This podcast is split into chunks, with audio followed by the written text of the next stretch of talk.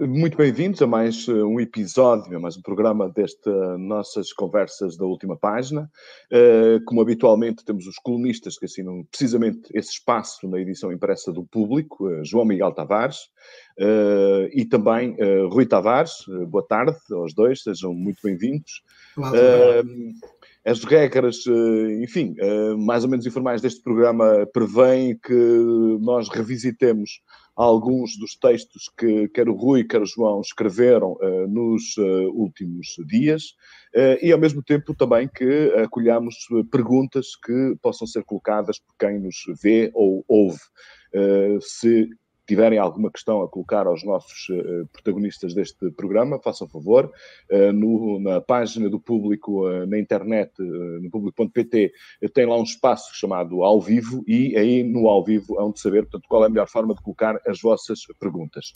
vamos começar então com, com o primeiro tema, um tema que foi suscitado eh, pelo Rui Tavares, que é um tema que tem ganho cada vez mais importância na nossa atualidade, que tem a ver com eh, o drama ehm, das vacinas e do papel da União Europeia portanto, na, no, seu, no, abastecimento e no fornecimento aos cidadãos europeus dessas mesmas vacinas, uma, uma polémica que parece longe de se esgotar, e o Rui. Ehm, enfim, entre muitas das coisas que foram sendo ditas nos últimos, nos últimos dias, o Rui apresentou mais um argumento de reflexão que parece ser, para além do original, muito importante.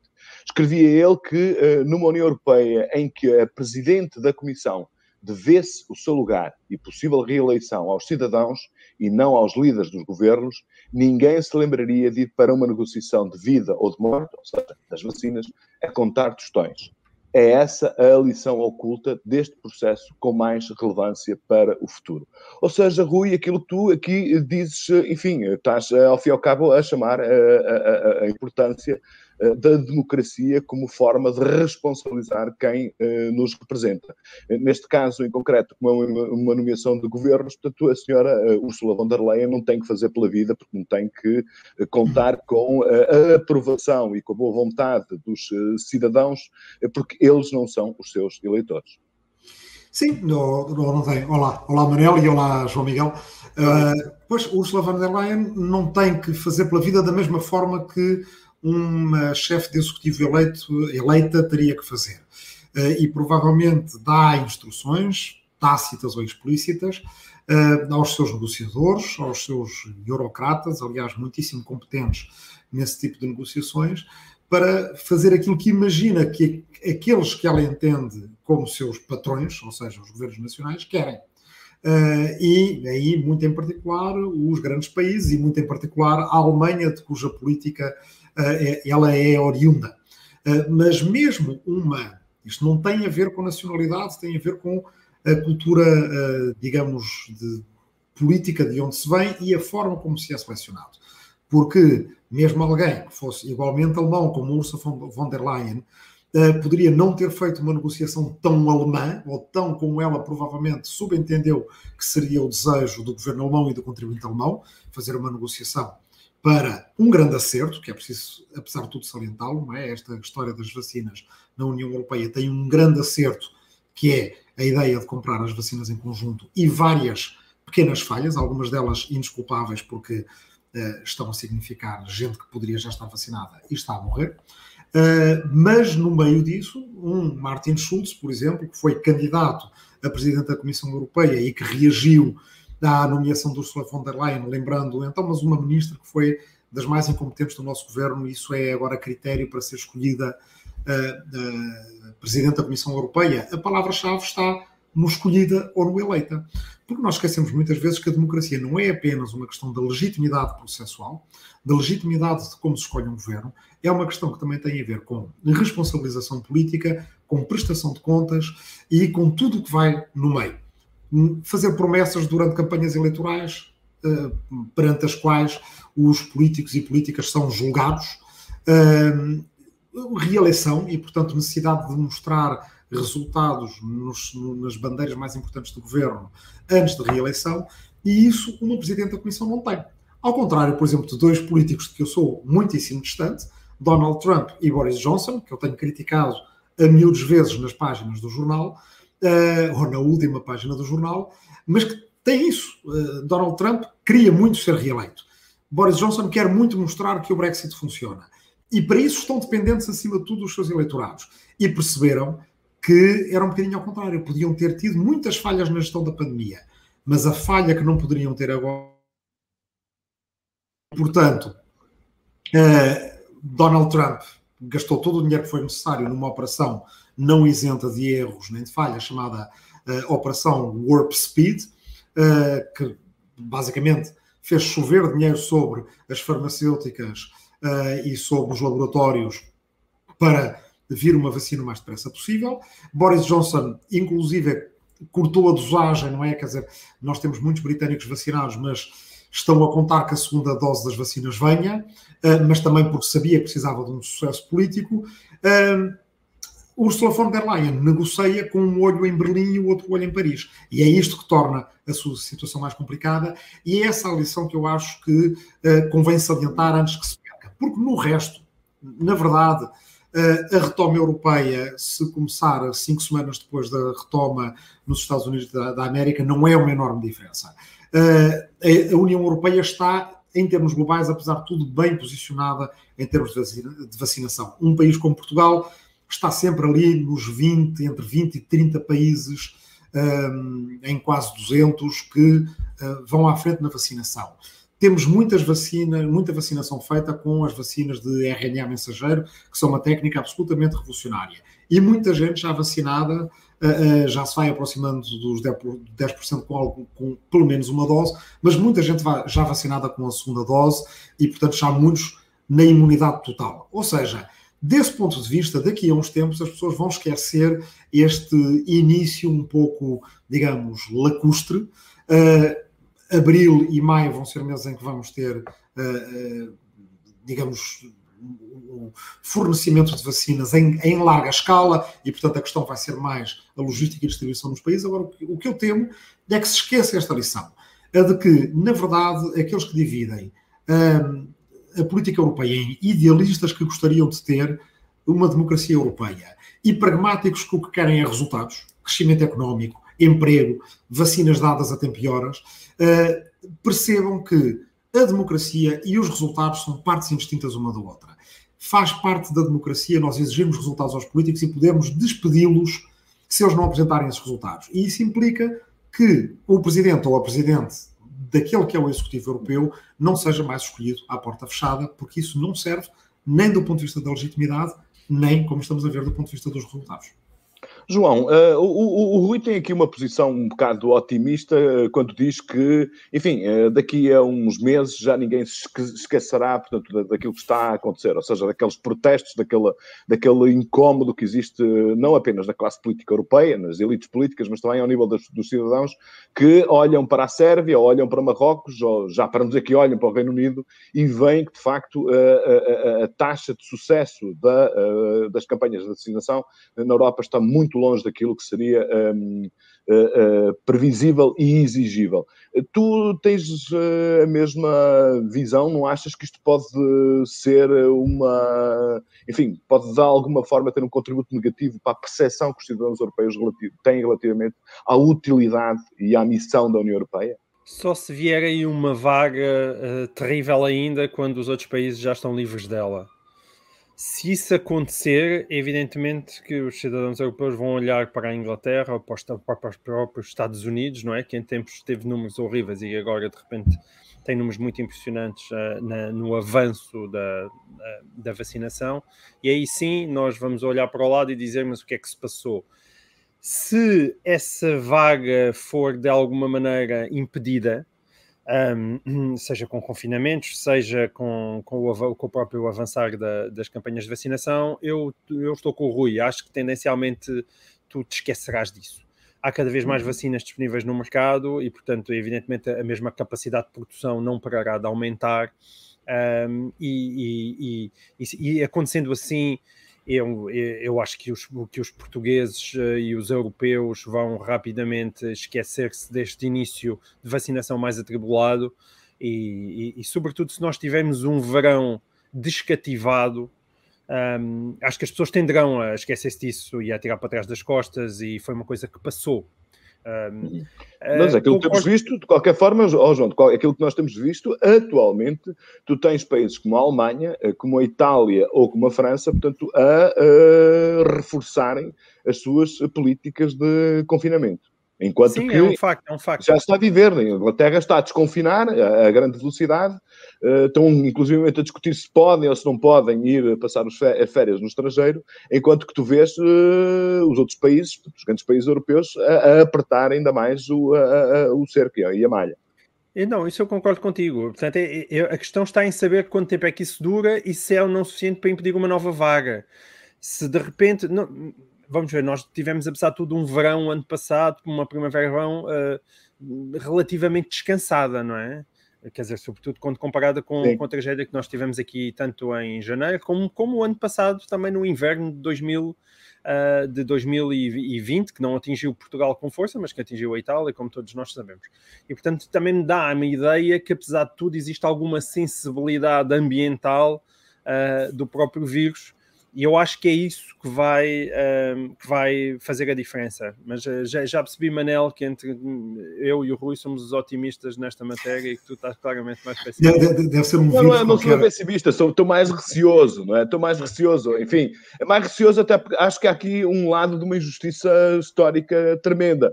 Uh, porque, enfim, com todas as dúvidas que a gente possa ter sobre a senhora von der Leyen, não nos esqueçamos que ela conseguiu pela primeira vez, tanto vergar, tanto forçar os Estados uh, mais mais uh, frugais do Norte, nomeadamente o seu, o seu país, a Alemanha, portanto, é que a, a, a avançar pela primeira vez como uma parte da mutualização da dívida europeia, ou seja, o, a, natureza do, do, da bazuca europeia deve-se muito a ela. Ela teve um grande mérito, tanto de fazer com que todos os países concordassem em fazer compras comuns e uma distribuição comum, ou seja, já é, eram dois grandes legados que ela tinha deixado, portanto, à Europa num, num momento particularmente crítico, e depois acontece isto eh, que eu acho que é muito preocupante uh, para a percepção que os cidadãos têm relativamente à eficácia da União Europeia. Mas, enfim, eu, não, eu também admito que isso possa, que, que a vossa perspectiva de futuro próximo possa acontecer. Mas, oh, oh, falamos da, desculpa, ia só dizer uma coisa. Nós não falamos da suspensão da AstraZeneca. A AstraZeneca, no meio disto tudo, é que aquela suspensão por poucos dias é que é uma coisa que me deixa preocupado. Uh, até hoje estou para perceber qual é que é a lógica científica que ainda não percebi. Desculpa, Rui. Não, eu ia dizer, por causa do, do sermos os dois otimistas, que se calhar é uma questão viral, mas depois pensei, não, deve ser uma questão genética, porque é dos Tavares.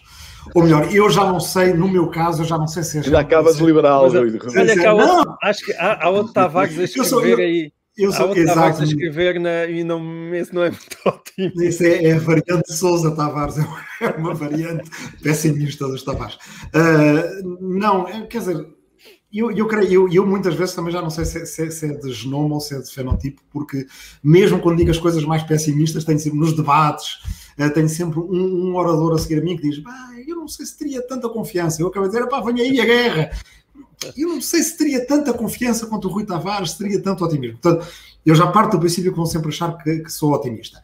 Não, o que eu quero dizer com isto é, de facto, em abril e em maio vai haver um aumento um reforço grande dos números de, de vacinas disponíveis para, para, a União Europeia. Algumas destas táticas, digamos, de, de, de, força vão dar algum resultado. Hoje já vimos Boris Johnson a dizer que aquela, aquela misteriosa fábrica na Holanda, que é uma fábrica que produz dentro da União Europeia para exportar para o Reino Unido vacinas que, que até agora recebemos zero do Reino Unido para a União Europeia. Portanto, também há aqui muita coisa muito estranha, principalmente na relação com a AstraZeneca, e agora o Boris Johnson nos diz que está disponível para partilhar o, o, o, digamos, o produto dessa fábrica. Uma fábrica, só para lembrar, que a própria AstraZeneca arrastou os pés em termos de certificação da fábrica, porque fábricas que não estão certificadas não podem servir à União Europeia e, portanto, eles atrasando a certificação, de, basicamente diziam: estão aqui estas vacinas, não podem ser usadas na UE, portanto, têm que ser, ah, um, digamos, exportadas. E, de facto, a União Europeia é o maior exportador, ou melhor, fábricas e empresas dentro da União Europeia, a partir da União Europeia, são os maiores exportadores globais de vacinas. Já foram e 30 houve... milhões de vacinas exportadas. Só 34 milhões, se não me engano, das quais praticamente 10 milhões para o Reino Unido, e nesta fábrica na Holanda ninguém sabe verdadeiramente quantas vacinas lá estão. E, portanto, alguma coisa destas táticas uh, irá funcionar também e teremos mais vacinas. Depois, na União Europeia, temos uma confusão de, de digamos, de eh, de planos decisórios que faz com que a autoridade máxima ao nível da União Europeia, que é a Agência Europeia do Medicamento. Dizia que a vacina da AstraZeneca era segura, não segura a 100%, porque nada é, e os Estados-membros uh, decidiram, por sua conta e risco, uh, suspender a vacina. Bem, para o bem e para o mal, isto significa que, ao contrário do que dizem os eurocéticos, os Estados-membros guardam sempre a sua soberania e podem decidir, inclusive a mal, como parece ter sido o caso, porque bastava, durante alguns dias, esperar até terem a avaliação científica da, da, da EMA para poderem avançar com esta vacinação. E devo dizer aqui, na medida em que nos estejam a ouvir e que estas coisas são importantes dizer, se me oferecerem a, a vacina da AstraZeneca no meu lugar na fila, mas se for já amanhã de manhã, eu tomo essa, uh, não me arrisco a não tomar e a ir para o, para, o, para o, fim da fila com outra vacina,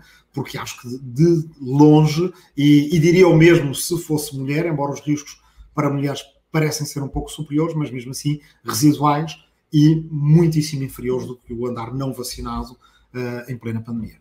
Uhum.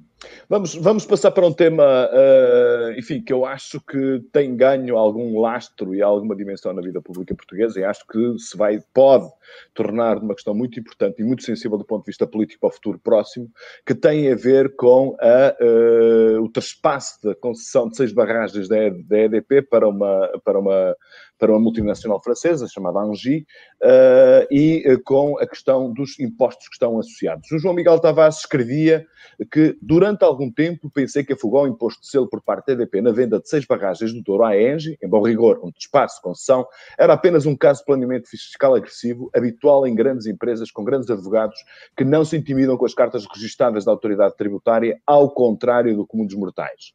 Neste momento já não acredito nisso. Creio que tudo foi feito com o conhecimento do governo e, com muito boa probabilidade, com a sua cumplicidade. Ou seja, João, eh, estamos perante uma daquelas questões que, hum, enfim, eh, são muito sensíveis, para não dizer que são muito arrepiantes, que é o próprio governo eh, concordar em desistir à partida de um imposto de selo na ordem de 110 milhões de, de euros, portanto, em a favor de um negócio de uma, de uma empresa. Isto é muito complicado, politicamente. Uh, sim, uh, embora muitas vezes quando nós formulamos isto, haja pessoas lá em casa que uh, pensem imediatamente, lá está, quem é que encheu os bolsos? Quem é que com isto encheu os bolsos? na verdade, nós historicamente há muita gente a encher os bolsos com este tipo de negócios, mas eu, eu nem penso que isso tenha necessariamente que acontecer. Havia, se bem se recordam, uh, alguns uh, processos cruzados entre a EDP, nomeadamente em relação àquelas, àquelas taxas energéticas que, que estavam a ser co cobradas desde o tempo da, da Troika. Um, isso foi para a EDP, também foi para a, para a Galp, existem processos em tribunal. A EDP aparentemente desistiu deles, e, e, eu até admito que seja daquelas negociatas indiretas que se façam nos bastidores do género, tu deixas de tu pagas e não calas esta parte e nós aqui fechamos os olhos a, esta, a, esta, a esta marosca em relação ao imposto de selo.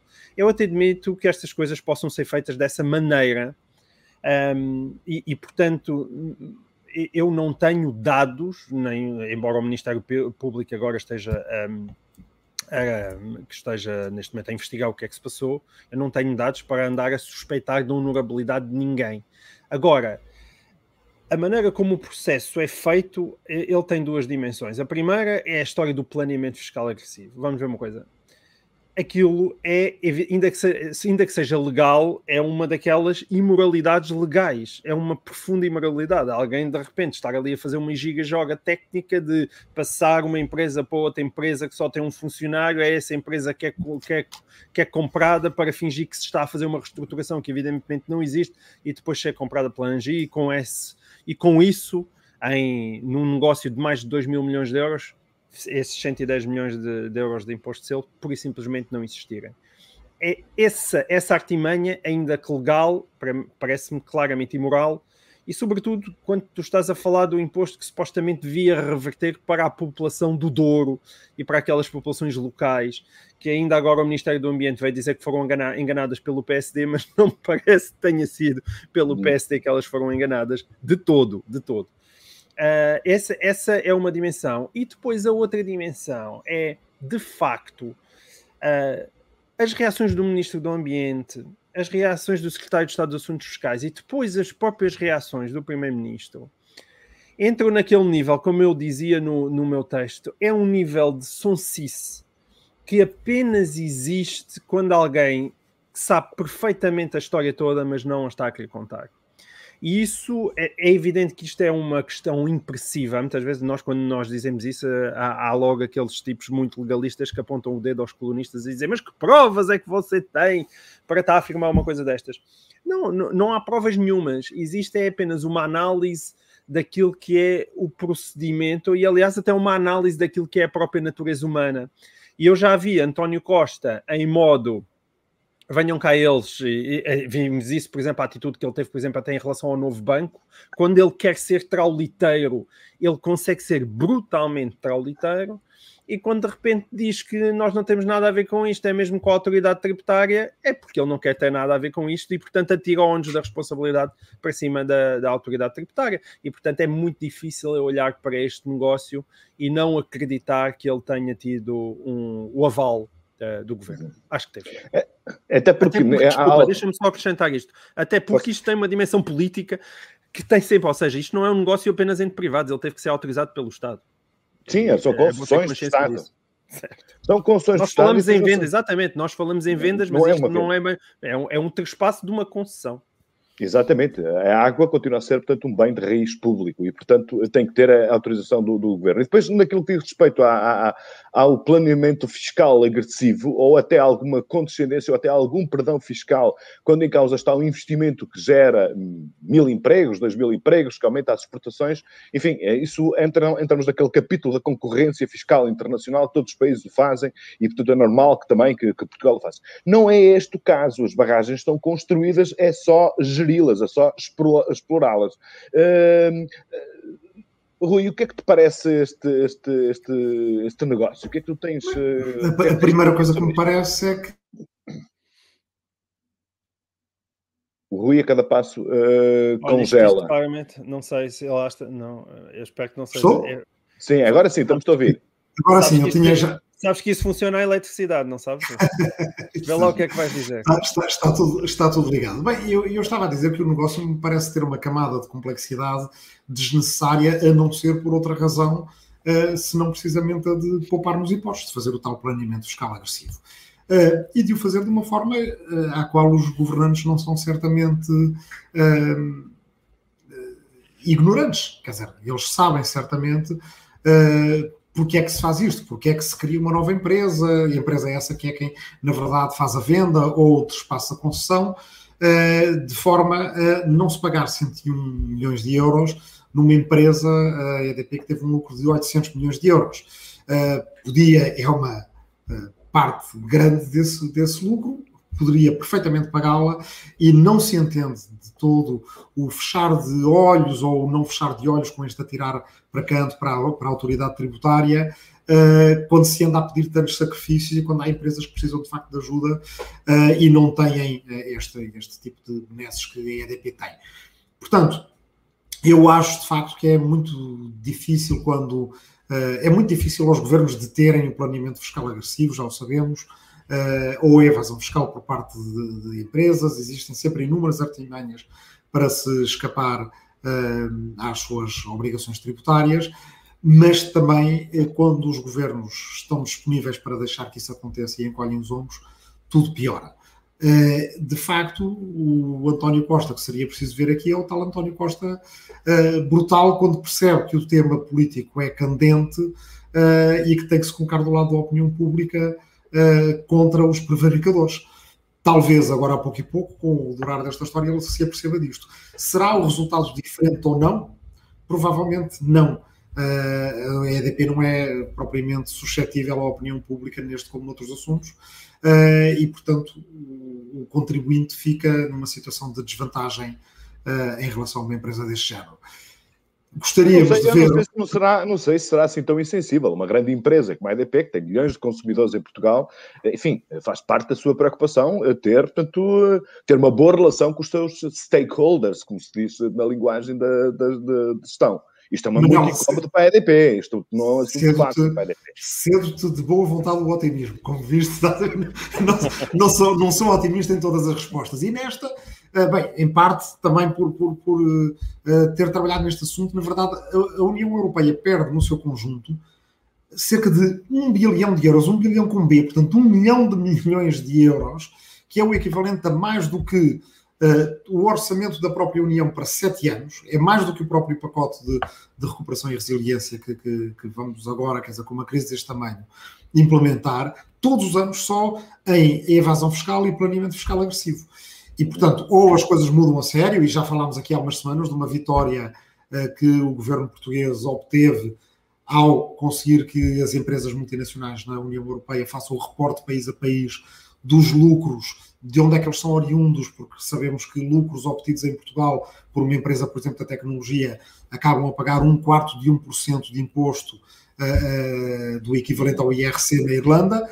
Há alguns avanços, mas de facto a dimensão do escândalo, daquilo que na prática acaba por ser o esbulho do dinheiro que precisamos para as nossas escolas, para os nossos parques naturais, para as terras de Miranda, para tudo, todos aqueles assuntos em que estamos sempre a falar de falta de dinheiro e afinal esse dinheiro, onde lá não lhe conseguimos pôr a mão, é um escândalo muito grande e seria bom ver o governo do lado do, do lado certo do, do escândalo aqui e não a encolher os ombros e a dizer que a autoridade tributária que, que, resolva, porque evidentemente também a própria autoridade tributária não sente assim o peso do apoio político, do respaldo por parte do governo necessário para ser mais agressiva no combate ao é, é, planeamento fiscal agressivo. Até porque, Rui, uh, o negócio foi feito em dezembro, portanto esperava-se que uh, houvesse um parecer da autoridade tributária até 20 de janeiro. Já estamos, portanto, em 22 uh, eh, de março e a autoridade tributária continua sem nos dizer absolutamente nada.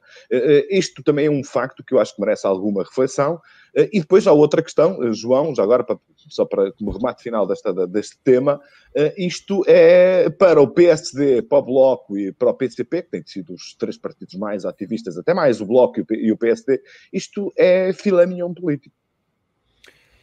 Mas é filé mignon político, por exemplo, no caso do Rio, muitas vezes ele parece não querer aproveitar. Eu fico muito feliz que aqui te queira, porque faz muita diferença quando são os partidos da oposição a empurrar sobretudo em questões tão técnicas, às vezes os próprios partidos podem, têm meios quando querem fazer este tipo de escrutínio que nem sequer a comunicação social tem.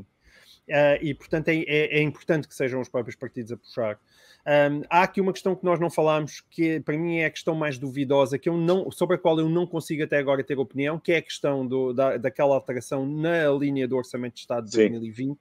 Não consigo ter opinião no sentido em que não, não, não, não sei é muito técnico, se, é uma questão muito técnica. Ser, não, isso pode ser apenas uma coincidência ou não, ainda não consegui perceber, e assim, é, é muito técnico estar aqui a explicar, mas pode ser uma coincidência, portanto eu não tenho nenhuma opinião sobre isso. Há um lado positivo, lá está, já que estamos num programa otimista, que é, coitados, é um otimismo que na prática não lhes vai dar nada, mas, mas é, tu, então, Manel, que és um homem também, eh, tens um, várias costelas ali no Douro, um, que é ver que aquela sociedade civil se mexeu para protestar e para reclamar uh, parte de rendimentos que mereciam que fosse deles.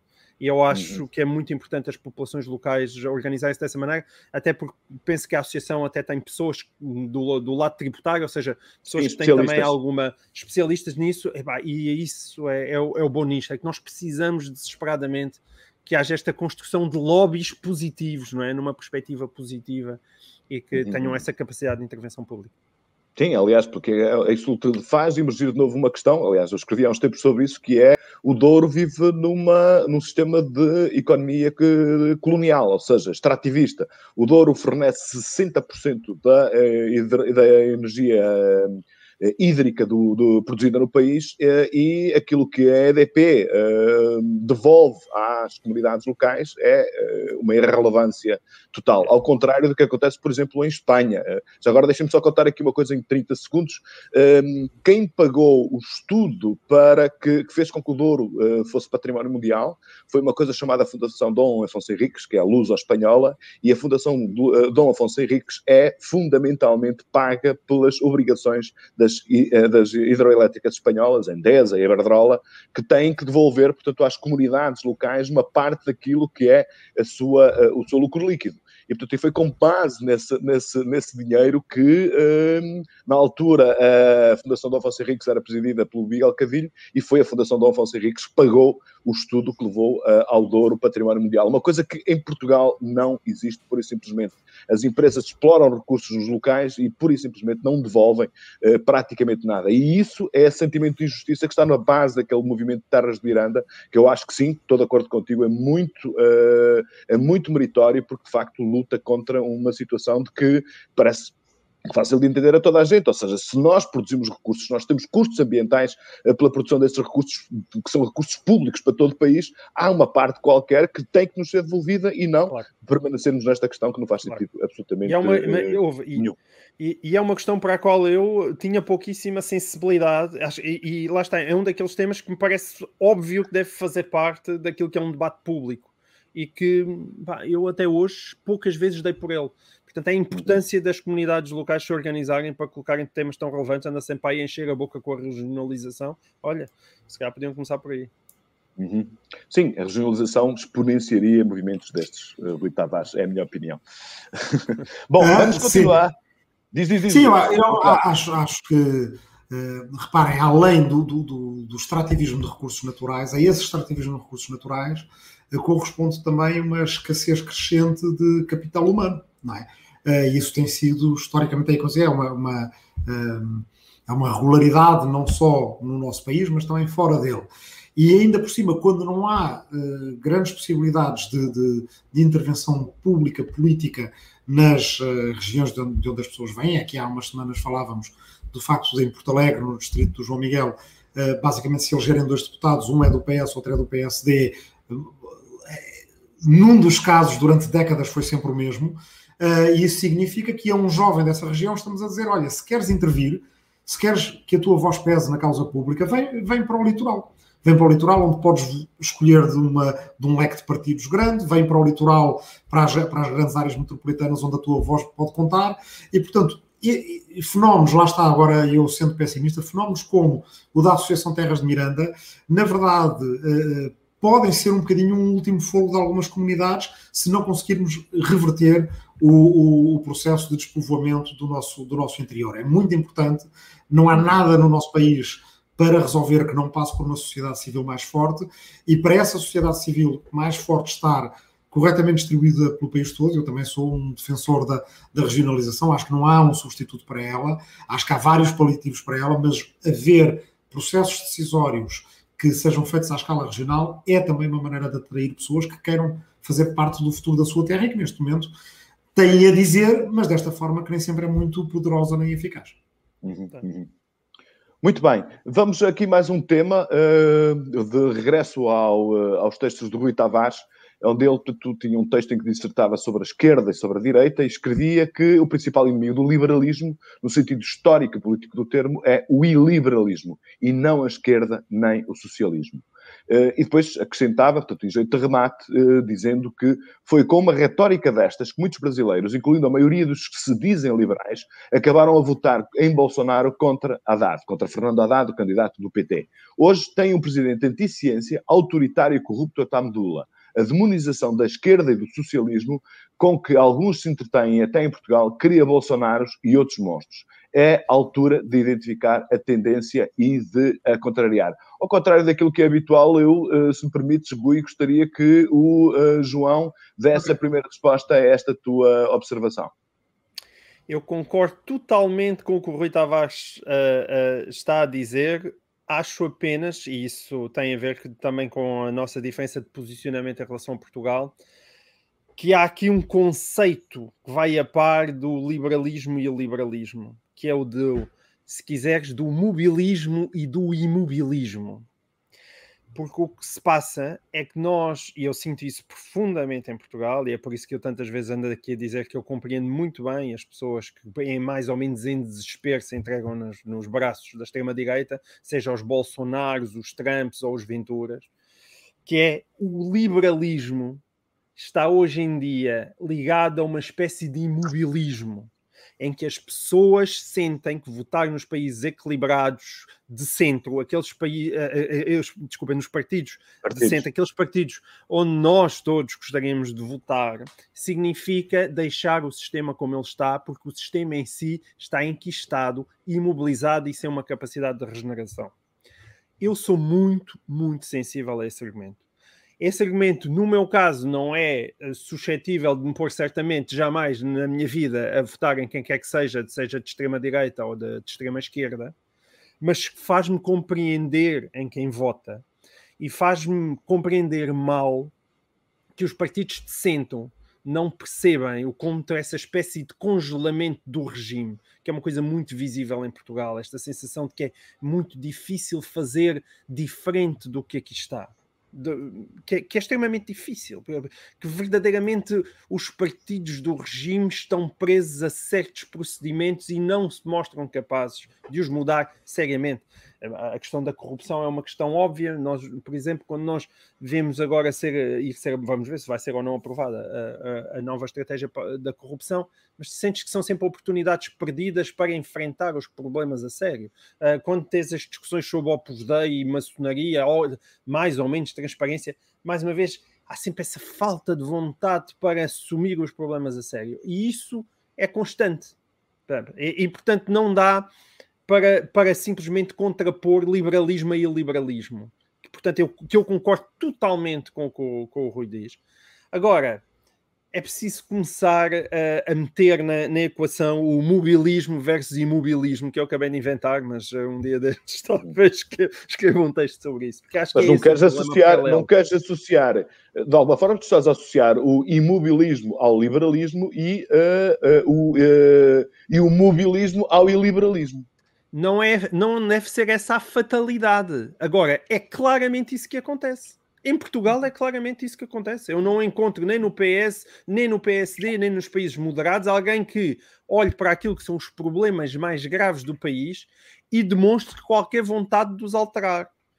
Agora, o que, o que me vais perguntar, ai, mas o, mas o Ventura e os outros querem? Não, na verdade, eu também acho que não querem nada. Eu acho que o Ventura, como já disse aqui 500 vezes, a única coisa que quer é taxa e poder e chegar lá e depois o, o que vai fazer quando lá chegar, não faço ideia. Não faço ideia e, portanto, também nunca me passaria na cabeça, pela cabeça, votar nele. Agora, aquilo que, que gente moderada vê às vezes no Chega é, olha, pelo menos vê lá um Brutamontes, como aquele, o Brutamontes entrou na sala e vai partir a loiça e, e, as pessoas acham mais vale ter um brutamontes a partir da loiça do que a loiça sem nunca sair do armário.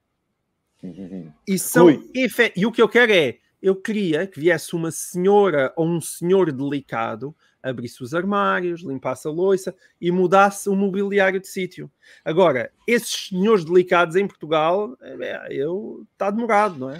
E quando chegou um mais delicado, na minha opinião, chamado Passos Coelho, foi logo considerado fascista e brutamontes na mesma. Portanto, também, também rapidamente foi corrido da sala. De onde é, eu, eu, eu compreendo os, os imobilistas. Rui. Bem, entre essas polarizações todas, eh, liberalismo e liberalismo, mobilismo e imobilismo, há uma que as transcenda todas, que é entre as pessoas que, que, que passam a vida a prestar atenção à política, à informação e ao jornalismo, que consomem tudo o que há de atualidade, 90% eh, da sua vida desperta, e a grande maioria de pessoas que, muito legitimamente, porque a vida tem muito mais coisas para fazer do que, do que política e do que seguir a atualidade, não prestam a mesma atenção. E eh, eh, quando se desvaloriza a retórica política, muitas vezes o que se está a fazer é desvalorizar o papel que a retórica política tem nas nossas sociedades contemporâneas com esta, com esta polarização ou esta assimetria a nível informacional e a nível de, de seguimento da coisa pública, da coisa política, tão grande como a que eu descrevi. Uh, na verdade, anos de fazer uma retórica de demonização da esquerda e do socialismo, que é uma coisa que, que, tem sido até pouco identificada, pouco notada, mas que está aí no Brasil muito claramente. Quer dizer, eh, eu lembro-me, porque foi um país que eu acompanhei muito entre 2000 e 2010, a partir de 2002 uh, Lula estava na presidência e muito antes de todas as coisas uh, uh, que Lula fez e deixou fazer, que são eminentemente condenáveis, e havia capas da Veja ou da Isto É que declaravam que vinha aí o stalinismo. e que o governo que ia nacionalizar toda, toda a imprensa e, portanto, que passaria a haver um delito de opinião no Brasil. Durante 10 anos, durante mais até, incluindo os governos Dilma, disse que o Brasil ia ser uma Venezuela. Ora, o Brasil tornou-se muito mais uma Venezuela, uh, do ponto de vista do que isso tem de nepotismo, de autoritarismo, de anticiência, de demagogia, de autoritarismo nos dois anos de Bolsonaro do que nos anos anteriores de PT. Mas em países em que digamos, a polarização não é assim tão clara, na verdade eu tenho notado muito Uh, e com algum espanto não tenho visto identificado que, ao mesmo tempo que toda a gente se preocupa muito se podemos exatamente ali, etimologicamente, em, categorialmente, se a teoria política nos permite chamar fascista a um tipo que defende a ditadura das pessoas de bem, na verdade já ninguém se incomoda, e eu vejo isso crescentemente, em que qualquer pessoa que defenda uma, uma, uma, uh, uma política mais regulatória por parte do Estado, ou mesmo estratégica, é imediatamente chamado de estatista ou stalinista. Uh, e eu, que até faço parte de uma esquerda mais libertária e menos estatista, uh, também ouço isso muitas vezes. Bah, passamos uh, no Largo do Rato, onde é a sede do PS, há um cartaz que diz: Se estás farto do socialismo, é da iniciativa liberal, buzina. Ok, é divertido, hihi, haha, é a iniciativa liberal, faz estas coisas assim um bocadinho, um bocadinho pueris.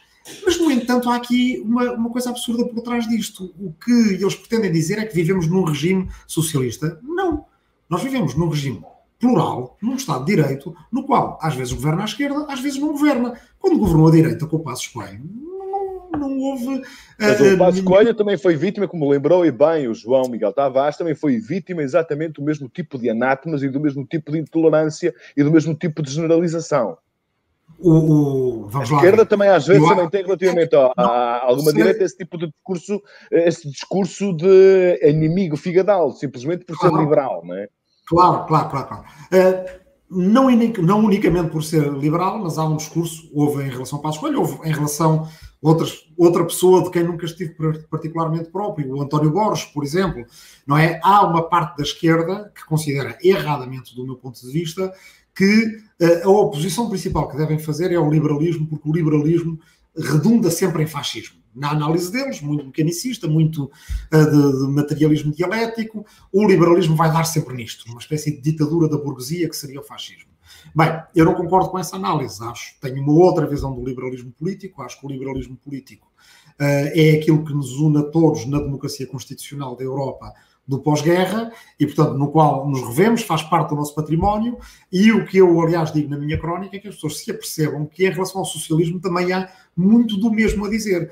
O socialismo, longe de ser uma coisa que possa ser uh, basicamente uh, amalgamada desta maneira, um bocadinho por algumas pessoas que têm umas poucas leituras de Hayek e acham que o socialismo é imediatamente o caminho da servidão uh, e acham que todo o socialismo é uma, um, um escape para o autoritarismo, esquecem-se que o socialismo construiu o projeto europeu com o liberalismo e com a democracia, a democracia cristã e até com o eurocomunismo, porque houve comunistas, o Altiero Spinelli, entre outros, que tiveram uma importância enorme para o projeto europeu democrático, politicamente liberal que nós temos, de Estado de Direito.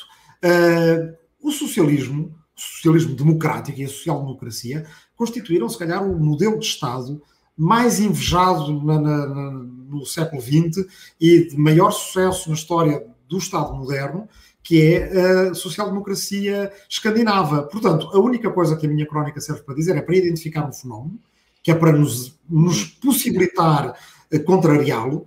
Uh, acho que é um fenómeno até mais prevalente do que aquilo que as pessoas uh, costumam pensar, e é um fenómeno que tem efeitos políticos, porque da, da extrema-direita e da iniciativa liberal, usando e abusando dessa caricatura do socialismo, cada vez mais se ouve Rui Rio, cada vez mais se ouve o CDS também falar do socialismo uh, como se fosse um termo para anátema, esquecendo que foi com o socialismo, os vários tipos de socialismo, o socialismo uhum. democrático, a social-democracia, o trabalhismo, os socialismos marxistas que fazem parte do jogo democrático, como também temos em Portugal, que este regime pluralista foi construído, e se nós começarmos a lançar anátemas de democratas contra democratas, aí sim vamos acabar a facilitar a fuga de eleitores e de cidadãos comuns, dos tais que não vivem em ambiente saturado de informação, porque escolhem não viver em ambiente saturado de informação com toda a legitimidade, a irem votar no tal autoritário que depois parte a loiça e depois, além de todos os problemas que já tínhamos, continuamos com todos os problemas que já tínhamos e temos a loiça partida.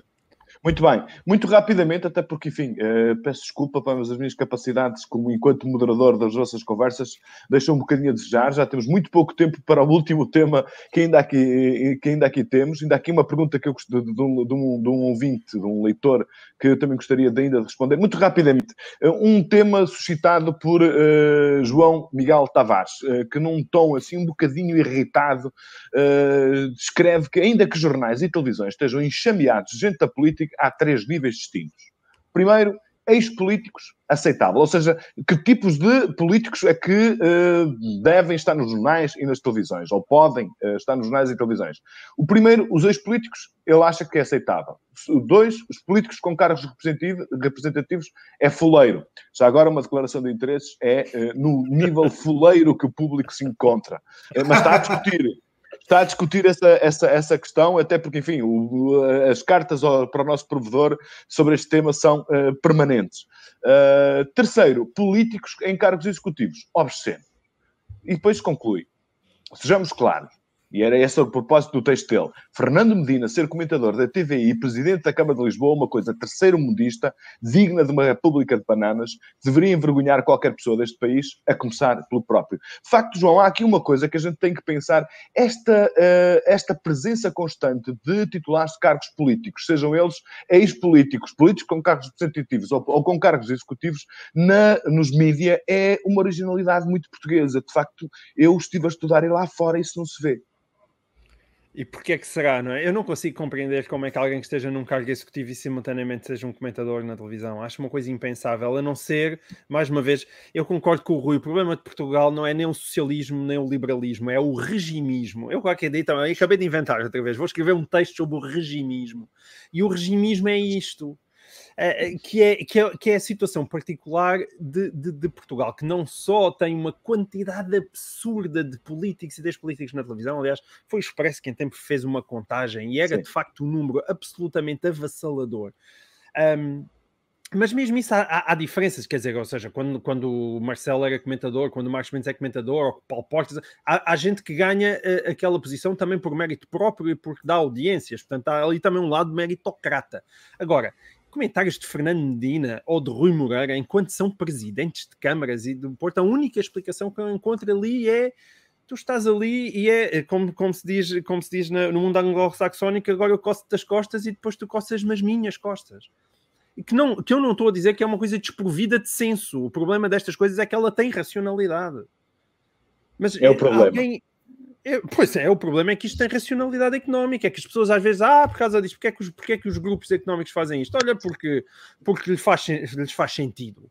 E isso agora é terrível, como é possível? Então, mas o Fernando Medina tem de facto levado as coisas. Ele já está na TVI há bastante tempo, desde 2015, e também não é caso, e agora foram buscar o Rui Moreira, mas o Fernando Medina de facto tem levado as coisas a um nível de, de falta de pudor um, que é muito grande. Atenção, eu votei em Fernando Medina nas últimas eleições para a Câmara Municipal de Lisboa, e, e ainda vamos ver se vota ou não na, nas próximas, porque eu sou realmente um eleitor vagueia muito por um lado e por outro, independentemente das minhas opiniões, até porque acho que ele tem, ele tem uma visão certa para, para, para Lisboa e das coisas que faz, portanto, nem sequer é aí uma divergência.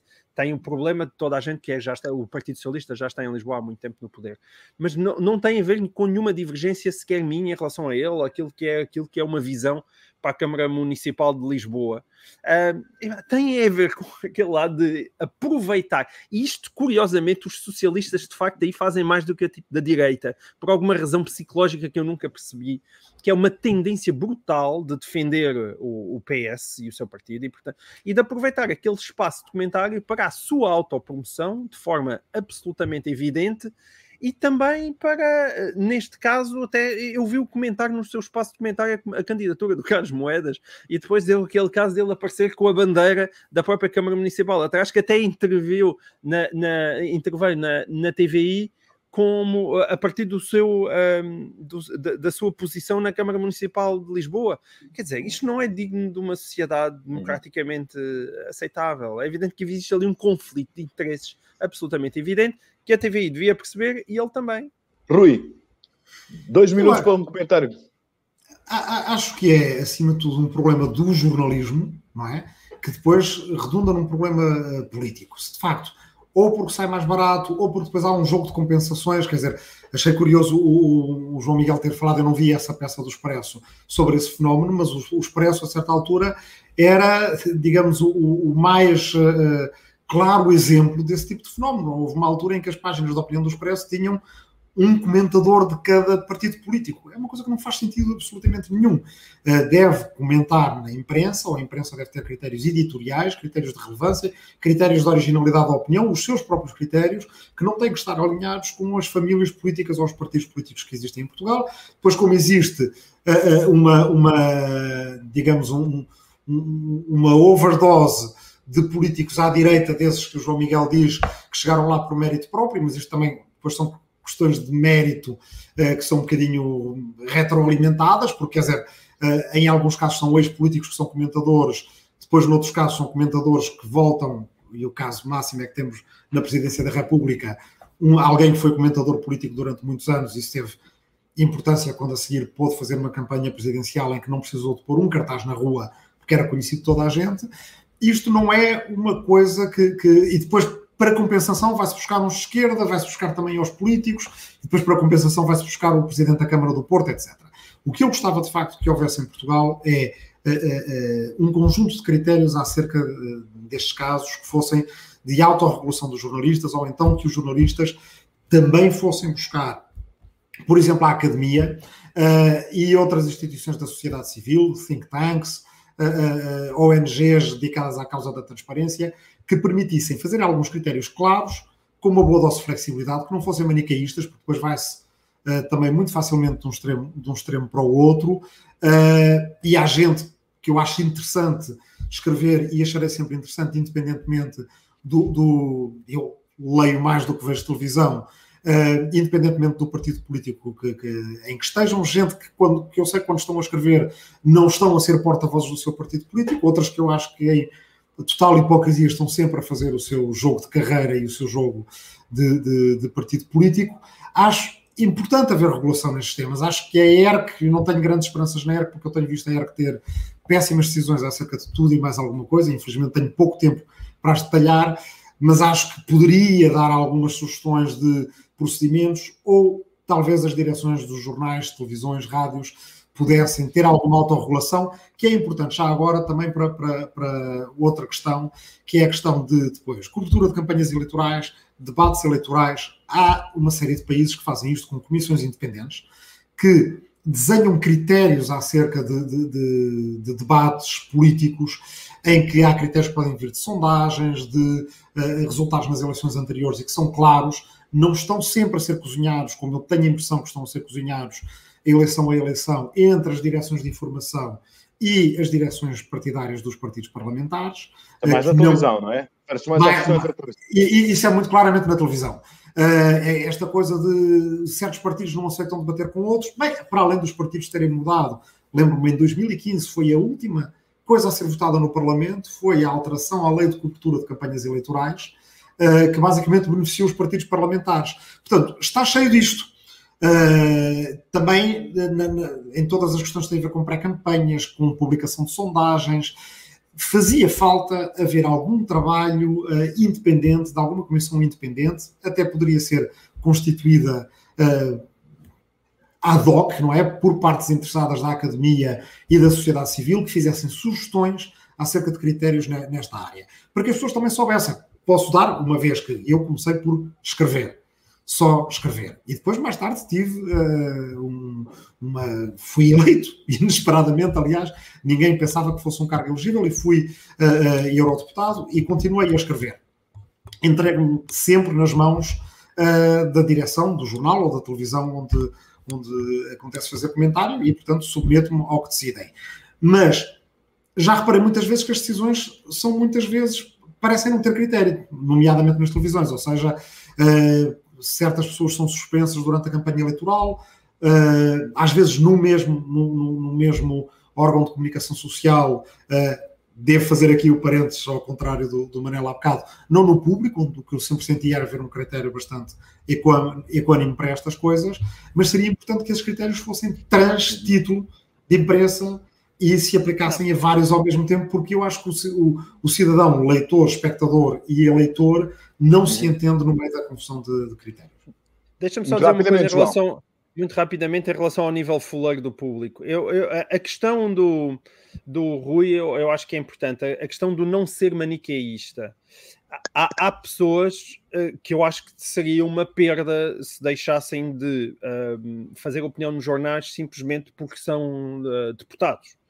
Um, e, e, aí tem a ver com a independência do pensamento. Sei lá, a dar um exemplo hoje em dia que é, se está a transformar num menino querido uh, da direita, que seria o Sérgio Sousa Pinto, eh, eh, enquanto pessoa de esquerda. Uh, acho, acho que seria uma pena o Sérgio Sousa Pinto deixar de escrever porque é deputado. ou à direita, sei lá, um, um, Paulo Rangel, como em tempo estava o Francisco Assis. Ou seja, são pessoas que mantêm uma independência de pensamento suficientemente relevante para eu achar que a sua participação pública é uma mais-valia para o sítio onde estão. Como acontecia também com o Rui, o Rui, tu estavas na política ativa e estavas na última página, não é que seja uma situação que eu considere ser perfeita, ou seja, no mundo perfeito, eu preferia que o Rui não tivesse na política ativa e na última página, mas se me disser, ah, ok, mas como é que nós ficamos melhor no, no espaço público? Era retirá-lo de lá, ficava o nosso espaço público mais saudável ou melhor? Não, porque eu não acho que ele fosse o Rui não seria facilmente substituível, o Sérgio Sousa Pinto não seria eh, facilmente substituível, se calhar o próprio Paulo Rangel não seria. Eu acho que depende muito dessa capacidade de manter a independência uh, na, na vida pública. Agora, a EGE é uma quantidade enorme de gente que nós sabemos que tem colunas ou para, para defender os seus próprios interesses ou para andarem a defender os interesses do partido. E isso eu uhum. tenho imensas uhum. dificuldades em aceitar.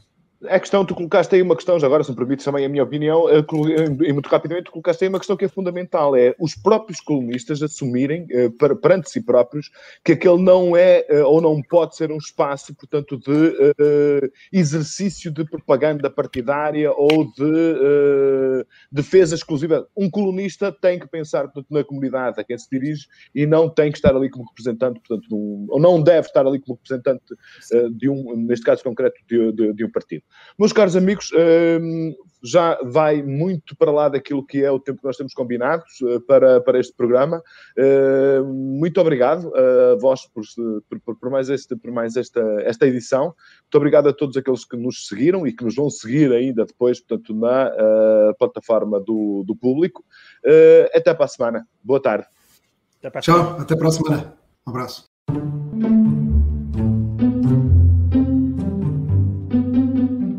Público fica no ouvido.